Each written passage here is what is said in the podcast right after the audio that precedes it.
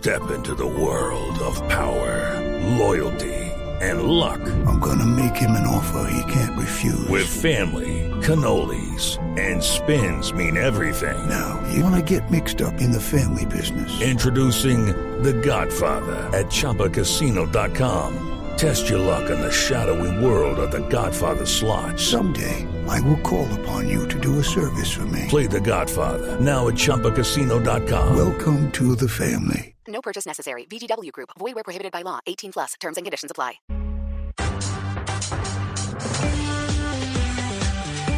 Seguimos conectados con ustedes en Mañanas Blue.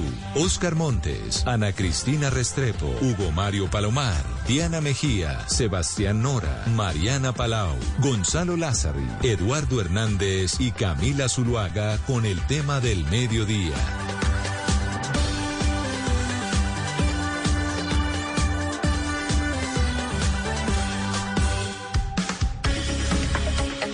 Son las 12 del día, 16 minutos. Bienvenidos a nuestro espacio central. Aquí los estamos acompañando desde Mañanas Blue, cuando Colombia está al aire. Hoy con un tema que seguramente nos toca a todos y nos toca a todos en el bolsillo. Vamos a estar hablando de la inflación, intentando entender por qué el costo de vida está tan alto en todo el país, pero también vamos a intentar saber si esta, este comportamiento, si esta tendencia se puede mantener en el tiempo. Si en realidad el valor de los recursos que actualmente tenemos pues se va reduciendo porque cada vez la plata alcanza para menos. En eh, el mes de agosto la cifra de inflación superó el 1%. Y si hablamos de la cifra de inflación, es decir, del aumento del costo de vida en los últimos 12 meses, pues allí nos encontramos que ese aumento fue del 10,84%. Una cifra quizá la más alta que hemos tenido en décadas y esa es la razón por la cual pues es un tema que empieza a preocupar. A lo mejor usted ya lo está sintiendo a la hora de hacer mercado, las cosas están más caras, la carne, los productos que normalmente compra de aseo, en fin, todo está carísimo, todo está por las nubes y esa es la razón por la cual pues vamos a intentar resolver este asunto. Camilo Herrera es director de la firma Radar, esta es una firma que se ha dedicado durante muchos años a medir el consumo de los colombianos y por supuesto Camilo a, través de su de su firma nos va a dar muchas luces sobre el comportamiento de los precios en estos últimos meses. Doctor eh, Camilo Herrera, bienvenido, gracias por acompañarnos. Eduardo, muchas gracias a usted. Un saludo a toda la audiencia.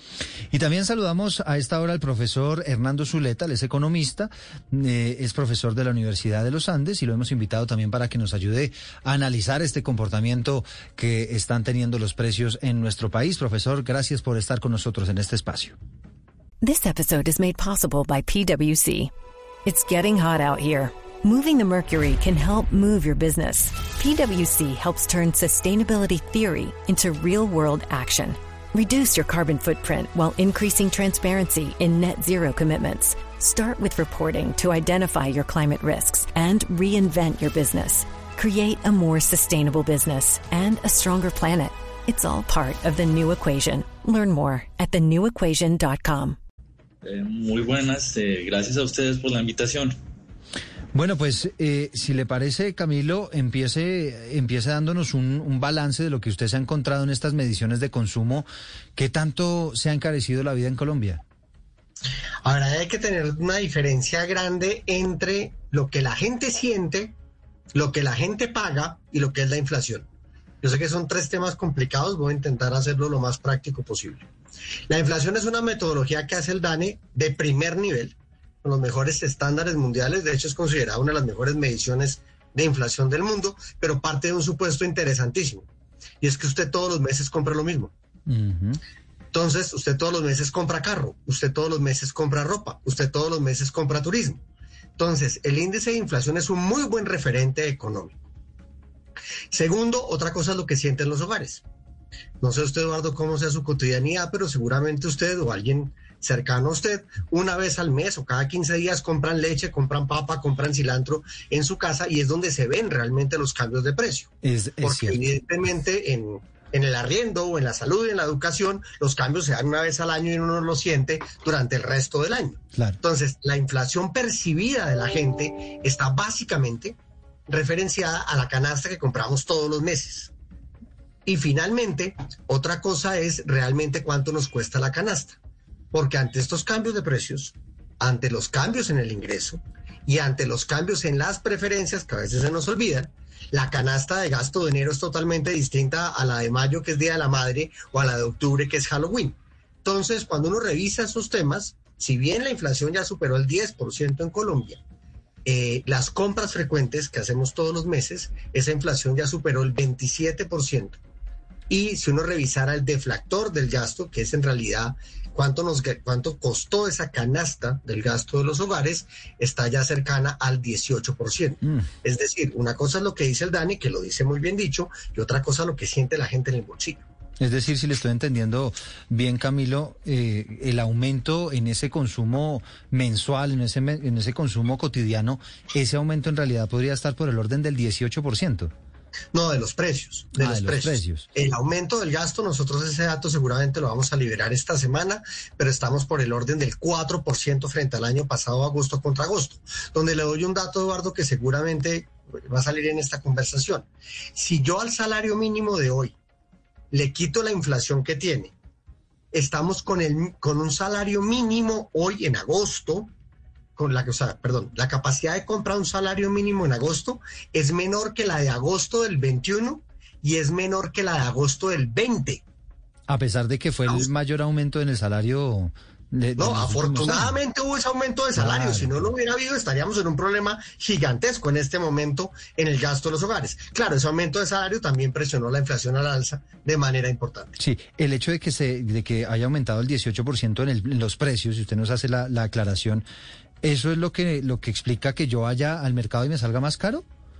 Claro, es que usted, cuando usted hace mercado, su mercado tiene comida, frutas, verduras, frescos, carnes, aseo del hogar, aseo personal y una que otra cosa adicional según sus preferencias. Hay muchos hogares en Colombia, aunque esto suene raro, que meten el licor dentro de su canasta básica. o sea, la cerveza y el aguardiente no son negociables para una cantidad de hogares en Colombia. Y eso tiene que ver con su estructura de gasto y sus preferencias. Entonces, esa canasta es la que está teniendo crecimientos inclusive por encima del 20%, porque ahí estoy quitando las canastas de arriendo, salud y educación, y eso es lo que los hogares y las amas de casa que hacen mercado todos los días o cada semana o cada 15 días o cada mes están sintiendo un golpe mucho más grande de lo que el DANE les está informando, porque el DANE les informa la película completa y no lo que ellos compran cada día.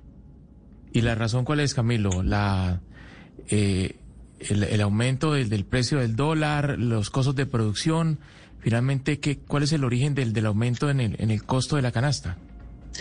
el aumento de los costos, de los precios en Colombia tienen que ver en este momento con muchos factores al mismo tiempo. Uno quisiera poder simplificarlo una sola cosa y no es verdad. Tiene que ver con el aumento de costos en Colombia y ese aumento de costos tiene que ver con un aumento de salarios que fue alto un aumento del valor de las importaciones que son altas, sobre todo para el tema agrícola, donde todos los insumos, o, si no todos, muchos de los insumos de producción efectivamente están atados a precios internacionales. Pero también hay otro componente muy importante, y es que hay un exceso de demanda sobre oferta. Hay mucha gente queriendo comprar y pocos productos en el mercado. Cuando eso pasa, evidentemente los precios van a subir. Es casi que inevitable. Entonces estamos en un momento en que hay mucha más demanda y la economía colombiana está creciendo por demanda, como lo hemos visto por una cantidad de indicadores que nos han mostrado diferentes instituciones y la oferta no ha podido responder a la velocidad que la demanda está pidiendo, lo que hace que los precios suban. Mm. Claro, no es un fenómeno local, efectivamente, como nos está explicando Camilo, esto es un fenómeno global. Y aquí quisiera, pues, una primera apreciación de eh, el profesor Hernando Zuleta, de nuestro economista, para que nos hable un poco de esas causas, de eso que está preguntando Hugo Mario, de por qué está, eh, pues, disparado el costo de vida, no solamente en Colombia, sino en el mundo entero. Bueno, eh, muchas gracias. En efecto, digamos, la combinación de altos precios eh, de insumos, por ejemplo, de insumos agrícolas, eh, con alta tasa de cambio, eh, pues es, genera inflación de costos en el país. Ahora, hay una conjunción de cosas en el mundo. Digamos que no, no, no hemos terminado de salir o no, hemos terminado de salir del problema de los... de la logística internacional, ¿cierto? De los contenedores eh, que, puso un cuello de botella en el comercio exterior. Cuando, cuando dejan de fluir los bienes libremente, pues tenemos esos cuellos de botella, generan aumentos en, precios eh, de bienes comercializables internacionalmente. Pero además, eh, sobre eso llega eh, el conflicto Rusia-Ucrania. Y ahí estamos hablando de dos países productores de, bueno, de insumos agrícolas para todo el mundo, pero también de grano. Entonces, eh, eh, esa conjunción de, fenómenos genera un choque inflacionario. Además, una de las, uno de los efectos de ese conflicto es la interrupción de los flujos de gas, bueno, de gas y de otros bienes, pero hacia Europa, lo cual básicamente encarece eh, la generación de energía en Europa y por lo tanto pues eh, es un choque inflacionario en Europa que se esparce, se esparce digamos por todo el mundo por razones de comercio exterior. Dicho esto, Colombia tiene una particularidad eh, que Camilo la mencionaba ahora. durante la pandemia, todos los países del mundo, o casi todos, implementaron medidas de estímulos de demanda en realidad eran medidas distributivas, ¿cierto? Eh, cosas como ingreso solidario, la idea era eh, eh, mitigar los problemas de reducción de ingresos en la población pobre. pero cuando termina la pandemia, la mayoría de los países retiran estos estímulos. Colombia no. Entonces, claramente la recuperación en Colombia es bestial. El crecimiento de 10% real que vimos el año pasado es una bestialidad, lo que estamos viendo ahora. Pero eh, esa recuperación lo que hace es que lleguemos a plena eh, utilización de capacidad instalada rápidamente. Esa recuperación entonces hace que eh, el, incremento en demanda actual ya no tenga cómo ser respondido por oferta. Y entonces, y eso es específico a Colombia, eso que acabo de decir, el no haber retirado los programas de estímulo durante la pandemia. Entonces, eh, digamos, sí está el, componente importado, pero tenemos este efecto que es específico en Colombia. Profesor Zuleta, ¿y usted nos podría explicar también cuando se hace un análisis de la, de la inflación y cómo le pega a los distintos estratos sociales eh, de la población? ¿Por qué termina, por ejemplo, siendo más alta esa tasa de inflación para los hogares más pobres versus los hogares más ricos?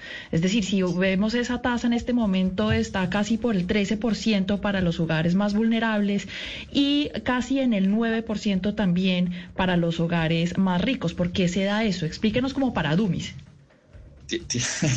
Tiene que ver con la, composición de la canasta de los más ricos y los más pobres, ¿cierto?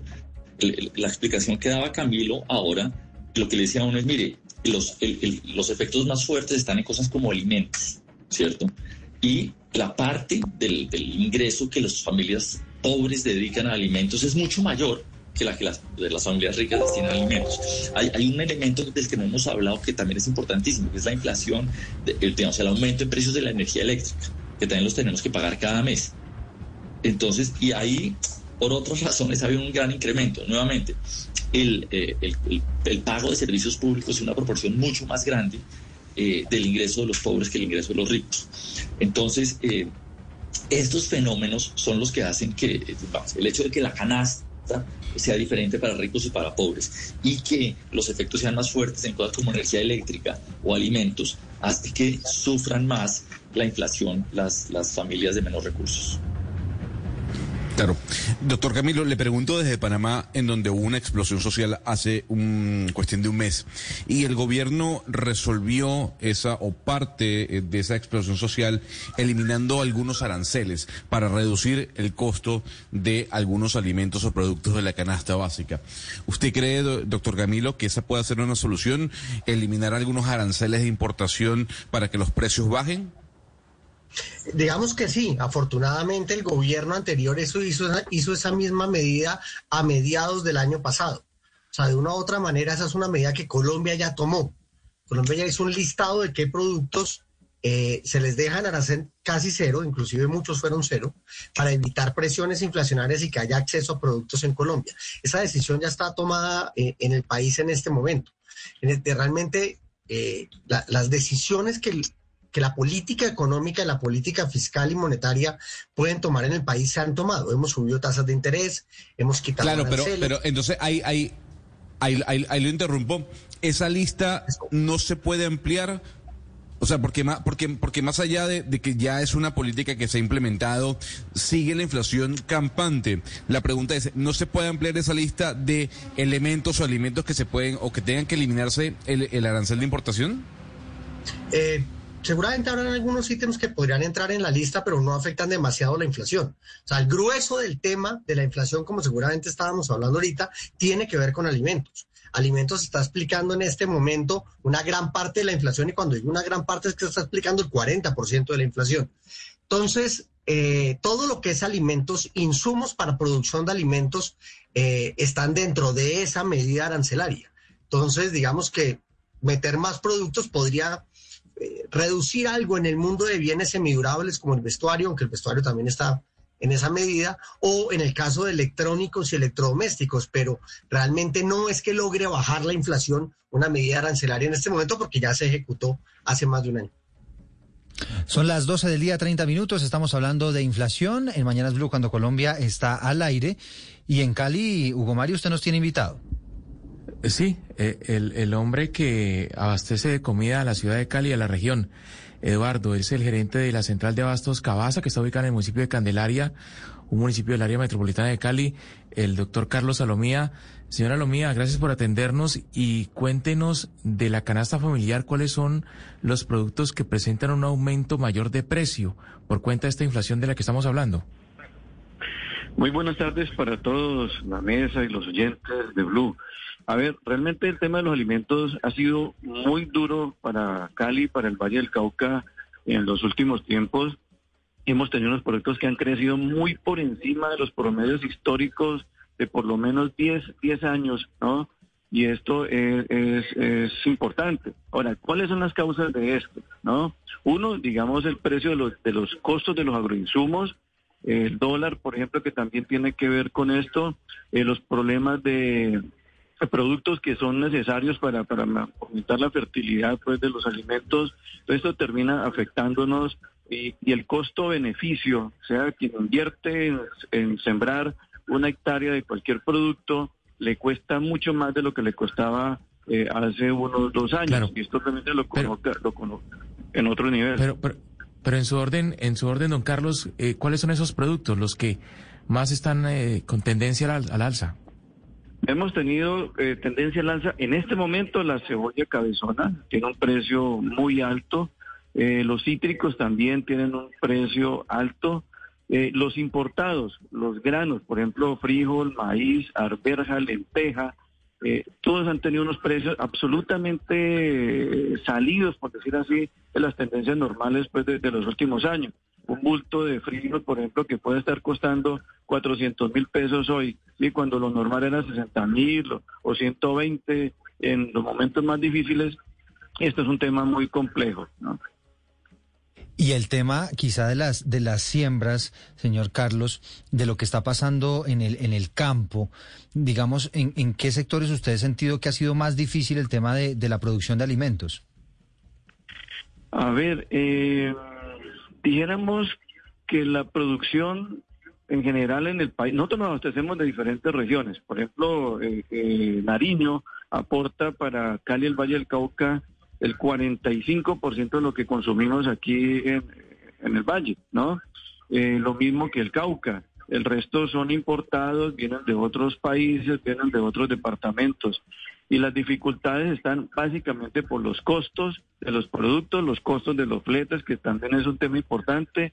Cuando están cerca de la frontera también esto tiene un efecto eh, importante, digamos, en, el precio porque hablamos de lo que se llama el desplazamiento de la demanda. En vez de mandar para Cali, lo mandan para Ecuador, lo mandan para Bogotá, etcétera, y esto genera un efecto en el aumento de los precios. Sabemos que la inflación eh, de alimentos van el 25.57% en este momento y esa es una tasa supremamente alta.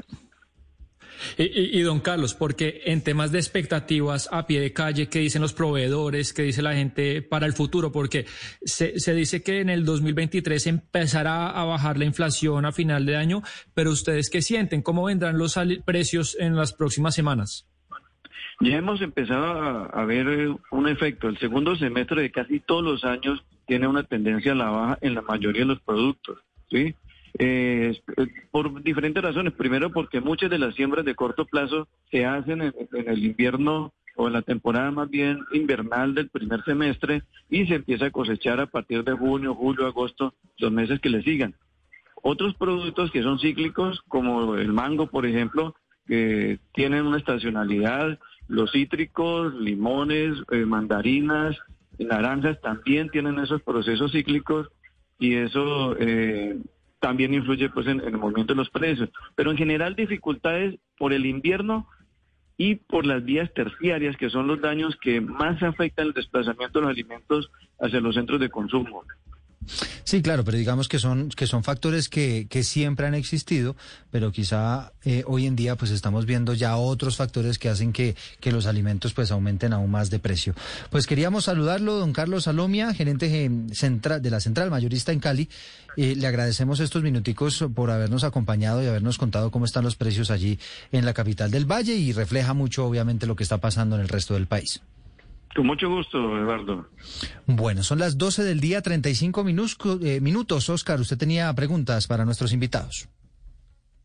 Doctor Herrera, es que poniéndose uno de los zapatos de los consumidores, de las personas comunes y corrientes como somos todos en este país, eh, siempre dice, bueno, pero ¿qué está haciendo el gobierno para ponerle control al tema de la inflación? Usted ha dicho muy bien aquí, nos ha explicado pues que ha tomado algunas medidas, la disminución de aranceles y demás, pero olvidamos todos el contexto internacional, qué es lo que está pasando en el mundo y terminamos diciendo siempre que la culpa la tiene el gobierno, el Banco de la República también toma sus decisiones, y eh, toma sus medidas para, para ponerle control a la inflación. ¿Cómo logramos, doctor Herrera, que, que se queden alineados los, los planetas para que la inflación no nos afecte tanto, no nos golpee tanto? ¿Es posible eso o definitivamente ya eso es un escenario que no depende de nosotros? En parte depende de nosotros, en parte depende del entorno internacional. Eh, así suena rarísimo y se siente uno echándole la culpa al mismo culpable de siempre. Eh, todo tiene que ver con los aislamientos de 2020. En 2020 no subimos precios y al no subir precios empezaron a ajustarse esos precios en el 21 y en el 22. Entonces, si uno mirara la línea de precios desde el 19 hasta el 22, no es que haya subido demasiado en algunas de las categorías. Entonces, lo que hemos visto son unos ajustes que se vienen haciendo por los huecos que se causan en el 20. Y eso, como usted bien lo plantea, es un tema mundial. Y eso tiene que ver con el tema de petróleo, como lo mencionaba ahorita, tiene que ver con el tema de importaciones, tiene que ver con el tipo de cambio, con una cantidad de comida que nosotros importamos, con electrodomésticos y electrónicos que nosotros importamos en Colombia, eso hace que los precios suban.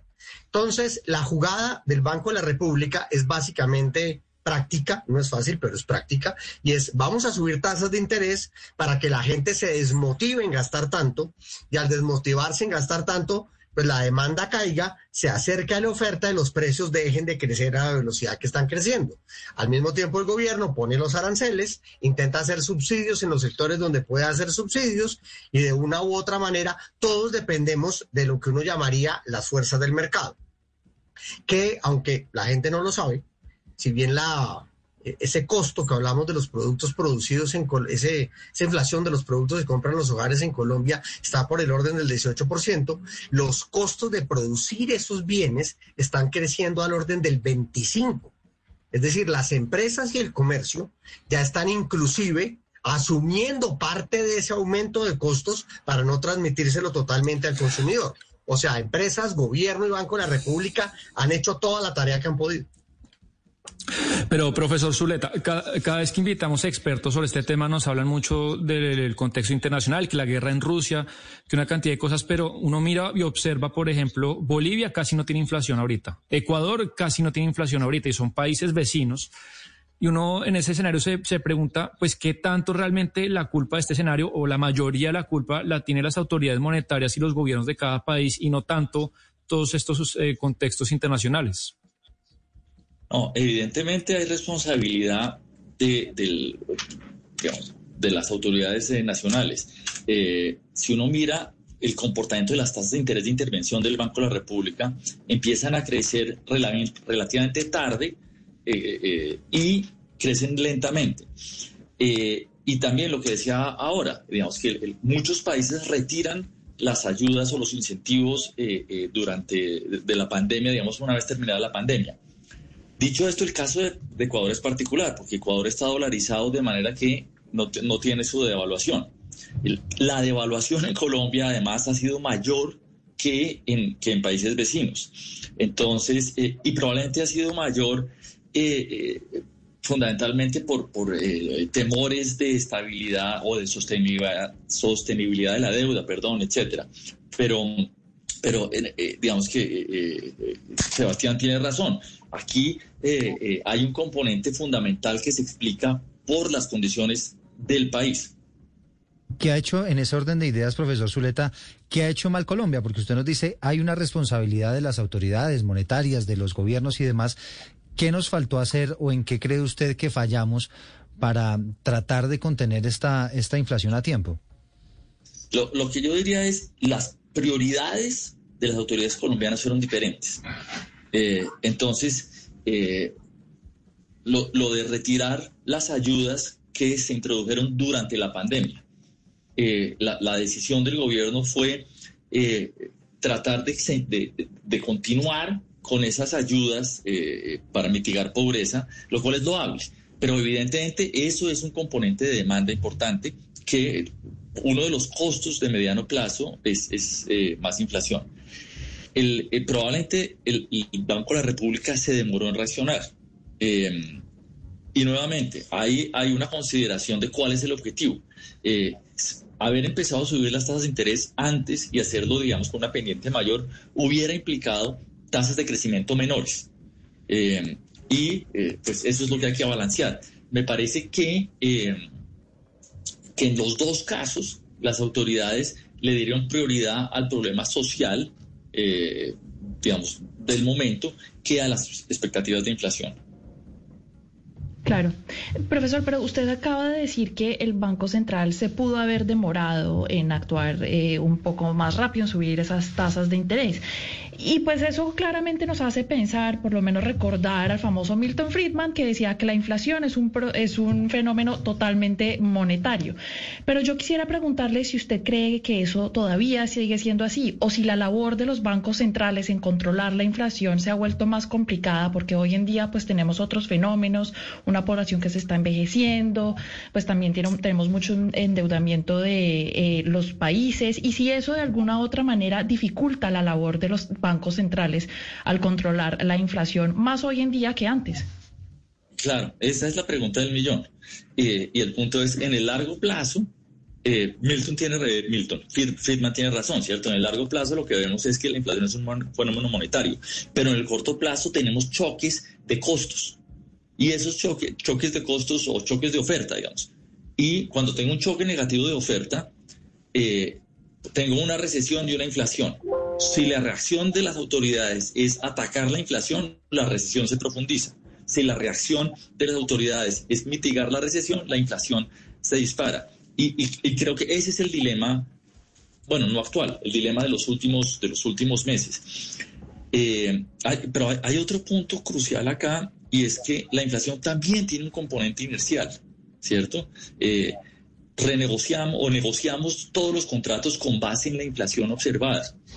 Eh, de manera que eh, la gran preocupación es para el año entrante, eh, todos los contratos se van a, renegociar pensando en la inflación, incluido el salario mínimo, que, como decía Jamilo hace un rato, se perdió toda la ganancia. y vamos a tener una mezcla de inflación inercial con el Banco de la República apretando tuercas. De manera que la desaceleración económica puede ser bastante seria el próximo año. Mm. Sí, y, bueno, y vamos a ver qué pasa con el aumento del salario mínimo a finales de año, ¿no? Que es otra otra gran duda que tiene que tenemos los colombianos. Lo vi Camilo eh, asintiendo un poco cuando cuando se hablaba del choque negativo de los costos. No no sé si usted de pronto nos pueda entregar algún complemento sobre esta idea. Sí, no, es que el costo de las empresas está creciendo por encima del 25% y los productos que ellos ponen en el mercado, la inflación está creciendo al 18%. Es que el mundo de la inflación no es tan sencillo como, como, como una ecuación matemática que uno pueda balancear de una manera fácil. Si los costos suben, pero al mismo tiempo sube la demanda, como está pasando en Colombia, pues inevitablemente los precios van a subir. ¿En qué momento los precios dejarían de subir? Cuando la demanda se contraiga o deje de comprar, que es lo que pasa en Ecuador. En Ecuador la demanda, el gasto por persona, pues básicamente viene retraído desde hace más de seis años, lo que causa que la inflación en Ecuador sea absolutamente bajita fuera de que la economía está dolarizada. Entonces, cuando uno ve que en Colombia aún sigue habiendo una dinámica de gasto, como bien lo decía el profesor, sobre el tema de eh, los subsidios que se le están entregando a los hogares e inclusive el aumento de los salarios que tuvo Colombia este año, pues que frenar la demanda es muy difícil en este momento. Lo que sabemos de antemano es que el otro año la economía colombiana se frena y frenar no es que entre en recesión ni nada por el estilo y se frena no por el actual gobierno, por el gobierno anterior, sino por un freno de las economías mundiales que es impresionante. Entonces, en este momento la gran pregunta es cómo los hogares logran equilibrar su bolsillo en los cuatro meses que nos quedan de este año y sobre todo con la Navidad que se nos viene en diciembre, que donde de una u otra manera no es que seamos los más racionales para hacer gasto. Claro, pero a ver, doctor Camilo, yo quiero hablar sobre, sobre una propuesta que no gusta mucho eh, en Colombia y en este programa que tiene que ver con el congelamiento de precios. Eh, eh, congelamiento de precios que han implementado, por ejemplo, en Panamá, en El Salvador, al menos de los combustibles y algunos, y algunos alimentos. ¿Usted es partidario, doctor Camilo, que algunos precios de productos o de los mismos combustibles se tengan que subsidiar, o sea, se tengan que bloquear o congelar? Como economista no soy amigo de ese tipo de subsidios, pero si miro la realidad de Colombia son muchos los productos que tienen un precio regulado de una u otra manera, inclusive productos agrícolas. Y si en este momento tuviéramos el precio de la gasolina que deberíamos tener, estaríamos hablando de una inflación totalmente distinta a la que tenemos en este momento. La Colombia históricamente ha tenido un control de precios en ciertas categorías para proteger los sectores, para hacerlos rentables, para que esto funcione. Y de una u otra manera, esto es una cosa que de repente Panamá y Guatemala no lo tenía históricamente, nosotros lo tenemos hace más de 10 años, inclusive mucho más, sobre todo en temas agrícolas. Entonces, en este momento, meter control de precios lo que hace es un riesgo gigante. Yo no sé si, si, si, es fácil lo que yo puedo explicar. Si uno le dice a las empresas, usted solo puede vender a este precio y los costos suben, las empresas lo que van a ver es que van a perder plata y van a decir, prefiero no producir eso. Y al no producirlo, lo que hacemos es causar una escasez en el mercado, como ha ocurrido en mercados como Argentina y Venezuela, y ahí disparamos la inflación de una manera absolutamente impresionante. Sí, eh, cada que se le preguntó, eh, profesor Zuleta, a Gustavo Petro en campaña por ese tema, él eh, una y otra vez dijo que la idea era eh, producir más en el campo colombiano e importar menos alimentos. ¿Eso qué tan fácil es o se nos van a ir esos cuatro años intentándolo? Eso es, eh, digamos, no es imposible, pero no es una, básicamente no es un problema de cuatro años.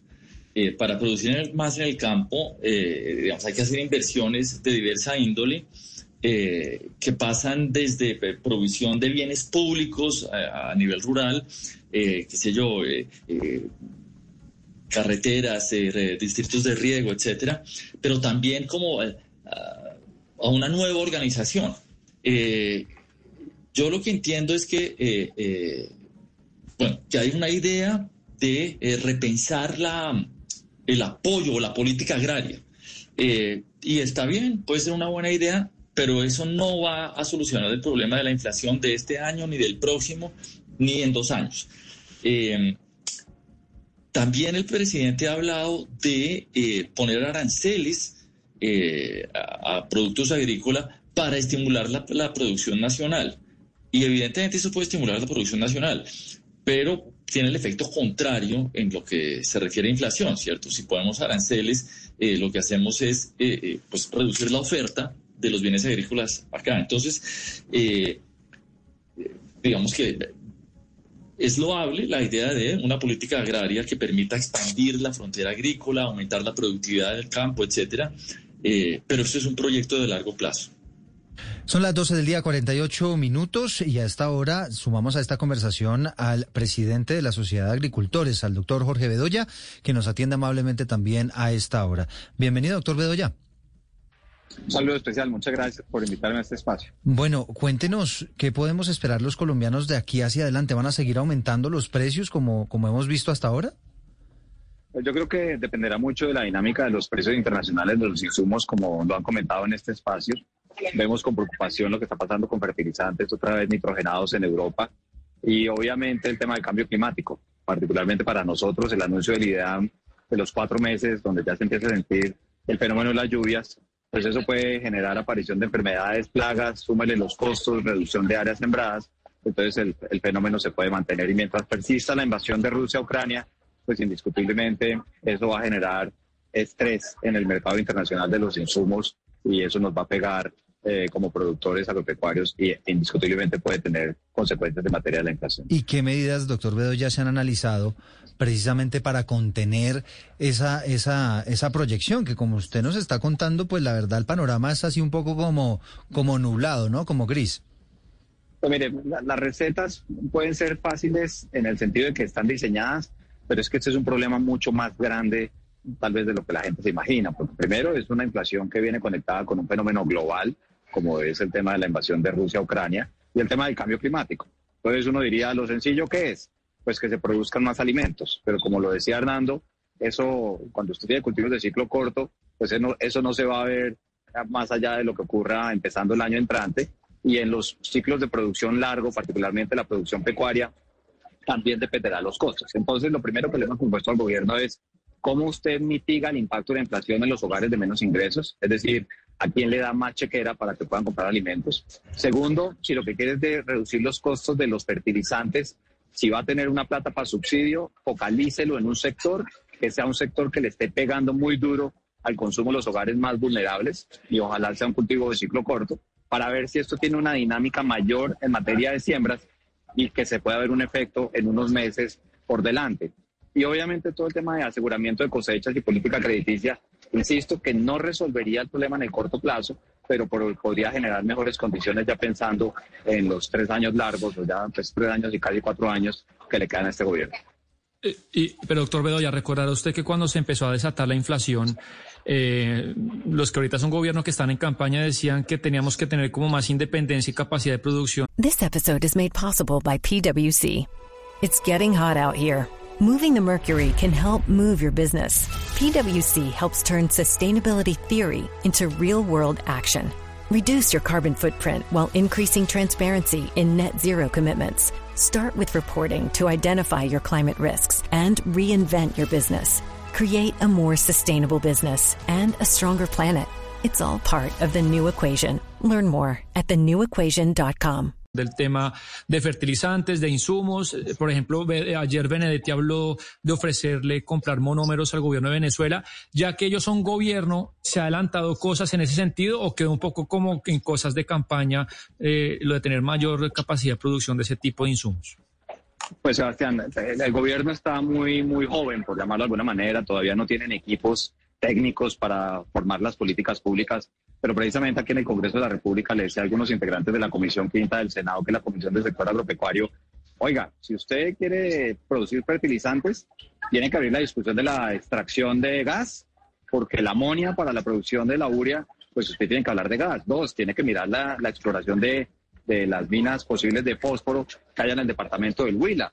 Tres, eh, ni se les ocurra poner el sistema de aranceles inteligentes a la comida, porque lo que van a hacer es encarecer el costo de la alimentación de los colombianos. Entonces, hay una distancia grande de cuando la gente está en campaña y cuando ya se aterriza a gobernar, porque obviamente el problema del hambre persiste y el problema de los costos también. Entonces, creo que es un problema que se acelera y ojalá el gobierno tenga ya sus equipos y podamos tener una discusión de cara al país de cuáles son las medidas sin generar falsas expectativas en los consumidores.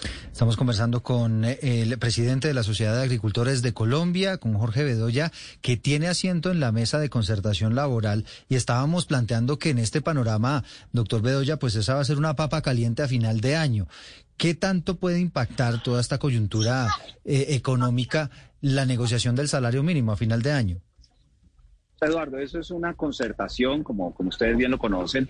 Nosotros, como representantes de los generadores del empleo, con mis otros cuatro colegas de, de los gremios, nos sentaremos con las centrales obreras y con el gobierno nacional a buscar concertar. Y lo primero que hay que mirar, porque así lo determina la ley, es qué ocurre con la pronóstico de inflación que dé el Banco de la República y el DANE y la productividad eh, laboral.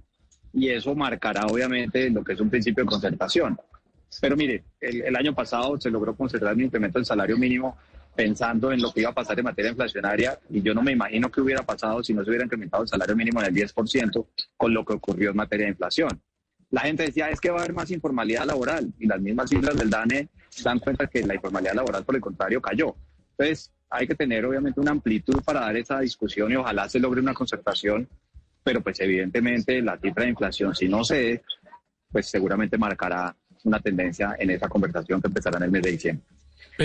Pero, en ese tema del mínimo, y le pregunto al profesor Zuleta, que es macroeconomista, si bien lo de informalidad no se dio lo que dice el doctor Bedoya, pues muchos expertos le advirtieron a Duque que se podía tentar esa espiral precios-salarios donde el empresario, para compensar el aumento del salario mínimo, pues lo, traslada a costos. ¿Usted cree que fue una buena decisión, profesor Zuleta, subirlo tanto del 10% y ya viendo esa experiencia ahorita, otra subida del 10-15%, que es lo que van a pedir las, centrales obreras, ¿sería seguirle metiendo carbón a la inflación o cómo lo analiza? Eh, gracias, Sebastián. No, en, su momento no me pareció una buena idea, me pareció que era un, incremento muy alto, eh, pero digamos que en un momento de recuperación, con estímulos fiscales, etcétera, eh, eh, digamos, la combinación de políticas eh, pues no generó incrementos en informalidad. Dicho eso, claramente parte de la inercia inflacionaria es el ajuste salarial. Y entonces, en mi concepto a final del año va a ser mayor que el 15% el ajuste, porque no solo estamos, básicamente, yo lo que supongo es que, hay que compensar la pérdida eh, de ingreso salarial que se dio durante esta inflación y ajustar y anticipar la inflación del próximo año. Entonces, mi expectativa es más del 15%. Eh, y bueno, eh, evidentemente, pues eso va a contribuir a la, a la inflación de costos. Dicho esto, también creo que el Banco de la República va a estar, va a estar mucho más en, el, lado de la contracción, de manera que el, el próximo año yo sí espero una desaceleración fuerte y un incremento en, en, eh, desempleo y en informalidad. Eh, claro. Eh, Camilo, y ahora que hablamos de ese ajuste salarial para el salario mínimo, por ejemplo, yo sí quisiera que usted de pronto nos ayude a entender en qué momento estos fenómenos de inflación se empiezan a trasladar a inflación en los salarios.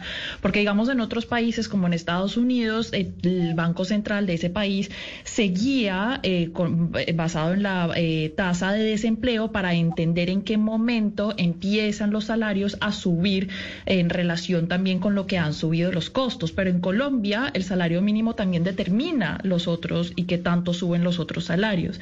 Explíquenos usted cómo eh, eh, cree usted que va a impactar esta inflación en el crecimiento o la tasa de crecimiento en los salarios de todo el mundo, empezando con el mínimo el próximo año.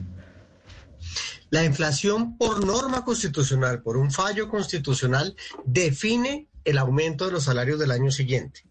Lo que el fallo afirma es que no se puede perder la capacidad adquisitiva del salario. No estoy hablando del salario mínimo, estoy hablando de todos los salarios. Entonces, tan pronto cambie el año, la mayoría del sector productivo aumentará salarios, lo que termine siendo la inflación de la economía colombiana, que va a estar cercana al 10%. El salario mínimo, en otro fallo de la Corte Constitucional, dice que tiene que aumentar esa inflación en relación también a la inflación esperada para el año siguiente, pero sumando la productividad hay que ver cuánto es la productividad de este año, como bien lo decía el doctor Bedoya, eso puede estar entre el 2 y el 4% con la productividad que hemos tenido este año en la economía colombiana, entonces el salario mínimo podría empezar a hablar de un crecimiento del 14%. Entonces, no toda la población en Colombia estaría cubierta por el salario mínimo, no toda la población en Colombia está cubierta por los salarios formales y en la informalidad donde veríamos unos crecimientos mucho menores del salario. Una cosa es que el salario mínimo crezca más o menos al 14, que los salarios, digamos, regulares crezcan al 10, pero es posible que los salarios informales o no crezcan o crezcan al 8, al 6, al 5%, dependiendo las condiciones del mercado, que es donde comienza a darse el deterioro laboral ante los altos aumentos salariales que pueden presentarse el otro año en el mercado colombiano. Bueno, pues son las 12 del día, 58 minutos.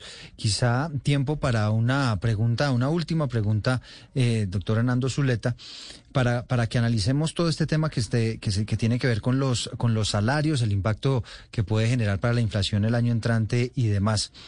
¿Hasta qué punto ese aumento del salario mínimo, usted dice, podría estar del orden del 15% para el año entrante.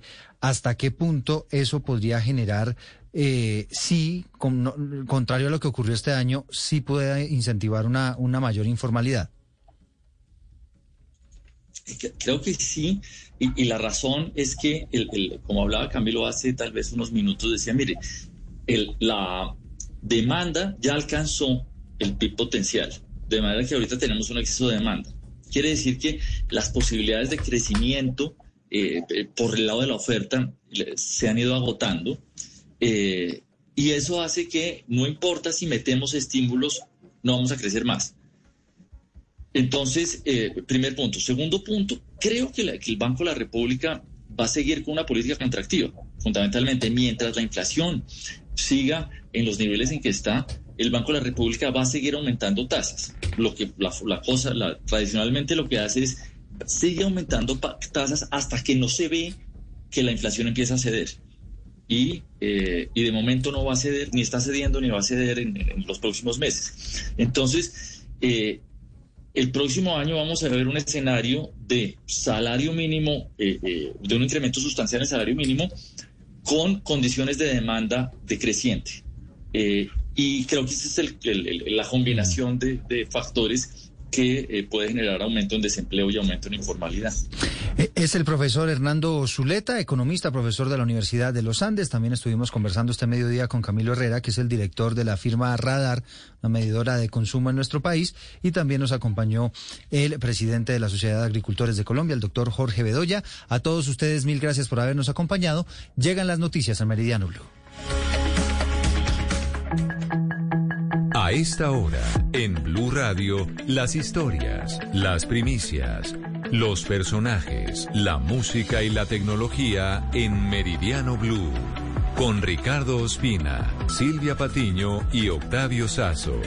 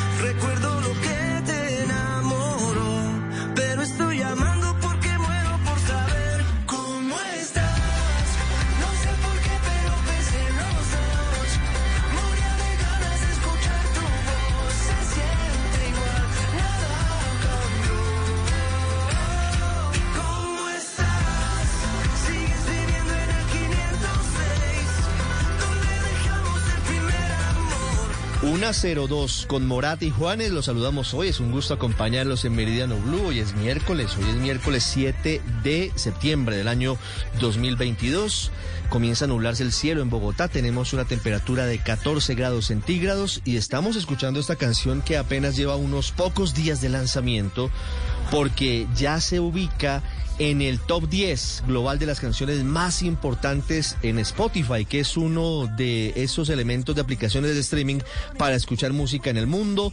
Top Songs debut global número 7, la canción que usted escucha, 506 de los muchachos de Morat con el siempre grande, siempre maravilloso Juanes. Escuchando esta canción de música colombiana, los saludamos hoy en Meridiano Blue y comenzamos con noticias que tienen que ver con lo que está pasando en Cupertino, en California.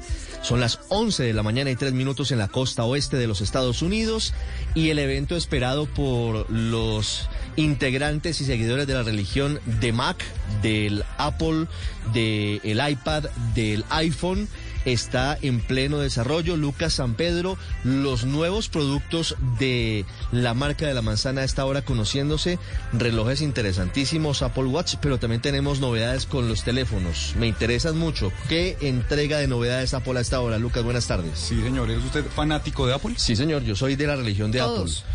No, todos no. Bueno, Aquí no, hay- digo, usted Aquí y hay yo. mucha gente, mucha gente de la religión del Android. Por Sí, pero- convicción o por otros motivos dicen, no, no, yo no puedo con Apple y soy de la religión del Android. Pero entonces yo me sumo en vez de Ah, sí, re- nosotros re- sí. recapitulo en vez de decir No, pues todos no. digo usted y yo que estamos en esta cabina. Sí, sí, Me sumo. posible. sí, exactamente. Y, mucha, pues, y mucha gente. Yo también me sumo y Bueno. son muy buenas noticias, digamos, es un día muy muy bueno para los fanáticos porque son muchas muchas las novedades que presenta Apple hoy. Arrancó el evento presentando el Apple Watch 8, es ya la octava versión de este reloj inteligente que pues viene desde hace varios tiempo marcando la parada en los relojes inteligentes. Tenía medición de oxígeno en la sangre, ¿no? El oxímetro Sí, en la época de la pandemia, que fue una de las novedades. Ahora, ¿qué trae? Porque los juguetes de Apple siempre sorprenden, siempre tienen algunos elementos nuevos, Lucas. Sí, señor. Sorprenden con dos novedades muy particulares. La primera es la detección de choques y accidentes. Si usted se estrella, si hay alguna colisión, el reloj mismo va a notificar a contactos de emergencia y a los servicios de emergencia. Entonces, esta es la primera novedad. Y la segunda es para las mujeres porque va a predecir el ciclo de ovulación.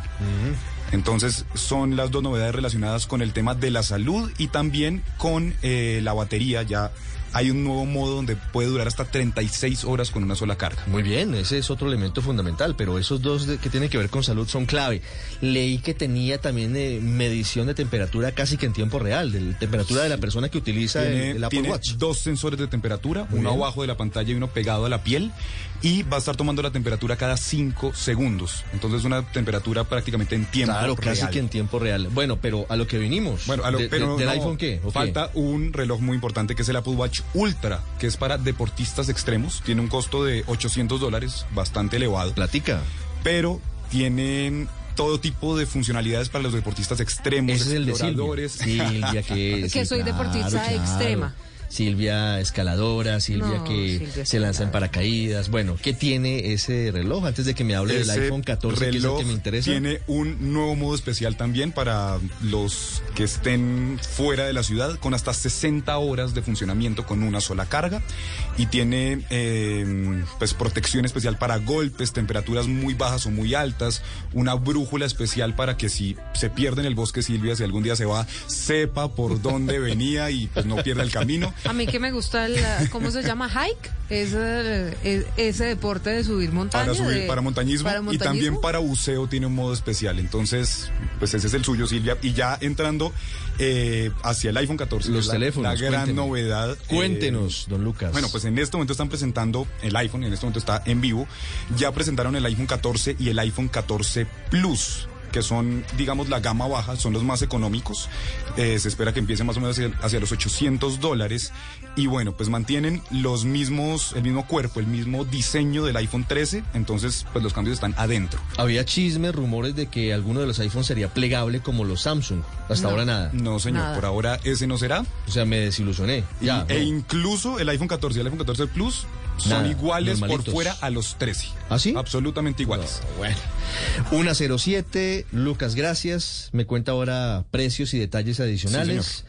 y vamos mientras tanto a hablar de la Vuelta a España porque lo que hoy hizo Rigoberto Urán es memorable. Ganó la etapa 17 de la Vuelta a España. Es uno de los colombianos que ha logrado ganar etapas en las tres grandes. Vuelta a España, Giro de Italia, Tour de Francia. Rigo que dice me queda casi un año, un poquito menos de vida profesional. Sigue enviando mensajes maravillosos. Dice, mire, cuando usted se propone las cosas y es disciplinado, lo logra. Lo logra, si parezca lejana la meta, usted lo logra. Doño Jaime Osorio, detalles del triunfo de Rigo Urán hoy, casi que al embalaje al final de la etapa de la Vuelta a España. Rigoberto Urán le dio a Colombia su victoria de etapa número 35 en toda la historia de la Vuelta a España. Consiguió convertirse en el pedalista número 104 en la historia que consigue victoria en las tres grandes vueltas y el cuarto colombiano en hacerlo.